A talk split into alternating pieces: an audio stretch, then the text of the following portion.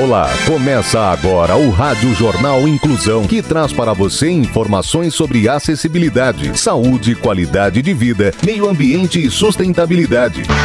O objetivo é estimular a inclusão social e digital, divulgando matérias atualizadas sobre produtos e serviços que contribuem para a vida de pessoas com deficiência, mobilidade reduzida e da terceira idade. Jornal Inclusão.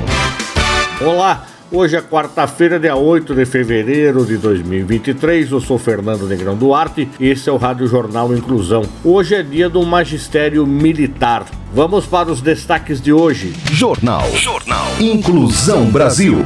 Emoções dos torcedores fanáticos vira evidência científica em livro que será lançado no Museu do Futebol. MAPA participa de operações conjuntas de combate ao contrabando de agrotóxicos em três estados. Comportamento. Emoções dos torcedores fanáticos vira evidência científica em livro que será lançado no Museu do Futebol no próximo dia 11. Detalhes com o repórter Luiz Pio. O Museu do Futebol, um dos principais ícones da história do esporte na capital paulista, será palco neste sábado, dia 11 de fevereiro, do lançamento do livro Fisiologia das Emoções no Futebol. O livro é das pesquisadoras Aline Colares e Heloísa Reis, ligadas à Unicamp. O evento acontece a partir das duas da tarde. A obra apresenta um estudo inédito que detalha as reações do organismo dos torcedores fanáticos durante as partidas de futebol. As autoras avaliaram cientificamente as emoções durante dois jogos do Corinthians, medindo os marcadores bioquímicos associados à sinalização emocional em diferentes situações: ver o time fazer um gol, perder uma chance de gol, sofrer um gol, além da vitória ou da derrota. Segundo Aline Colares, o engate entre a sociologia e a fisiologia do esporte se estabelece quando a experiência emocional dos torcedores na hora da partida é agregada a uma análise dos marcadores bioquímicos, o cortisol e a glicose, e hemodinâmicos, pressão arterial e frequência cardíaca para investigações da trilha emocional impressa no corpo pelo ato de torcer pelo seu time. O livro pode ser adquirido no local de lançamento, mas quem preferir já pode iniciar a leitura e aproveitar o evento para debater o tema com as pesquisadoras. A obra está à venda por R$ 59,90 no Centro Esportivo Virtual,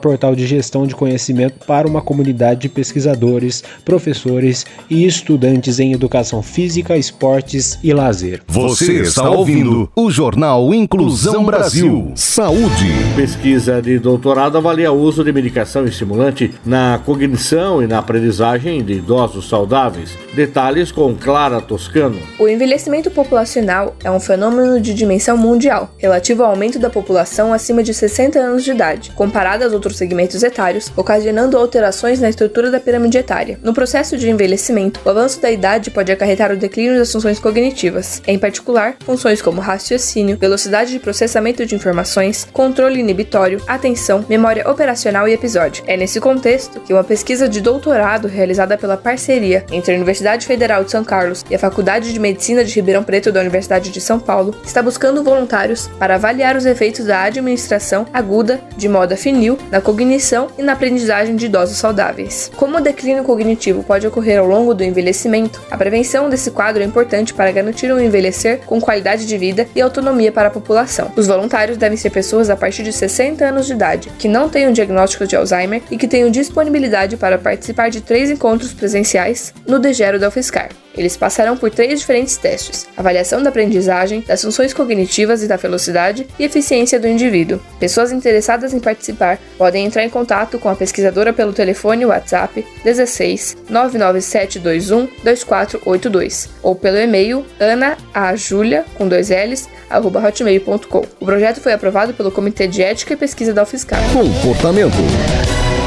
Como está a sua rotina nesse início de ano? A repórter Gabriela Lankmer dá dicas de organização para facilitar o dia a dia. Praticidade e organização são fundamentais para otimizar o nosso tempo e facilitar as tarefas do dia a dia. Para começar, é importante estabelecer por qual ambiente da casa deseja começar a organização. E a partir daí, ter uma visão focada no que deseja ser feito e quais são as prioridades a serem executadas. Os organizadores são ótimos aliados por serem práticos, personalizáveis e se adaptarem a todos os ambientes possíveis. Segundo o diretor de uma loja de acrílicos, Léo Vigolo, as divisórias de gavetas podem ser aplicadas para diversas finalidades como talheres, roupas íntimas, acessórios e gravatas. Dessa forma, é possível organizar a cozinha, closet e armários de forma rápida e sem precisar fazer um grande projeto. Se a grana está curta para a compra desses organizadores, outra dica acaba sendo aquelas caixas tipo cachepôs, que são mais baratas e podem inclusive ser personalizadas. Use sua criatividade. Já para organizar os compromissos diários, você pode usar uma agenda, uma simples caderneta ou ainda aplicativos para celular que podem ser adquiridos gratuitamente na sua loja de aplicativos. O próprio Google tem um que se integra ao calendário do celular. O importante é não perder aquela reunião ou a consulta médica.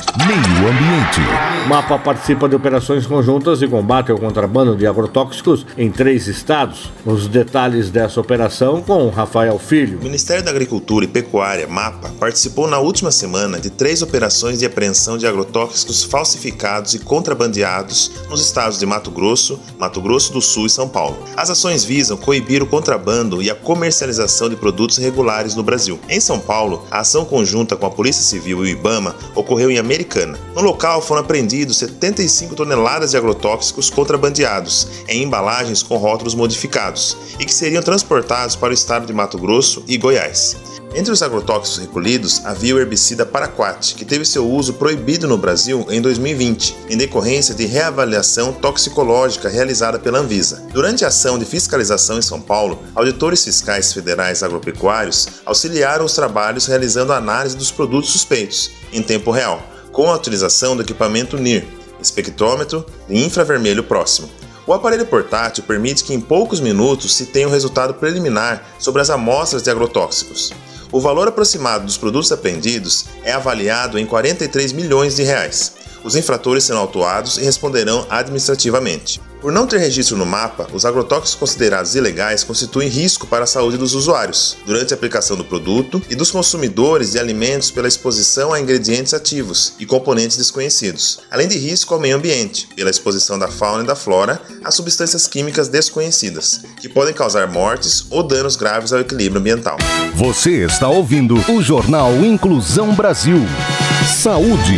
Não vacinar crianças pode levar pais e representantes legais a responderem processos nas varas da infância e juventude. Detalhes com Tamir Souza. A Secretaria Municipal da Saúde de São Paulo anunciou nessa semana que irá iniciar a vacinação contra a Covid de todas as crianças de 6 meses a menos de 3 anos de idade. A imunização nessa faixa etária será feita com as doses da Pfizer Baby, vacina da fabricante Pfizer, iniciada para o público mais jovem. Com essa nova recomendação, um outro assunto torna-se palco de discussões no país: vacinar ou não as crianças e adolescentes. Do ponto de vista jurídico, o direito à saúde é, acima de tudo, um direito social e de coletividade. Segundo a professora de Direito e Medicina do Centro Universitário São Camilo, Maria Elisa Manso, isso significa que a obrigação de vacinar crianças e adolescentes existe, inclusive está bem descrita no Estatuto da Criança e do Adolescente e em outras legislações. Uma vez que não se cumpre o dever da imunização, a pessoa estará infringindo esses direitos. A vacinação contra a Covid-19 de crianças de 6 meses a 3 anos incompletos com comorbidades, imunossuprimidos, com deficiência e indígenas também já foi recomendada no final do ano passado em todo o território nacional, mas ainda não há levantamento oficial de quantos bebês já foram imunizados. Os benefícios coletivos tendem a superar os direitos individuais quando se trata de imunização. Porém, como em toda regra há exceção, a legislação descreve que apenas serão dispensados da vacinação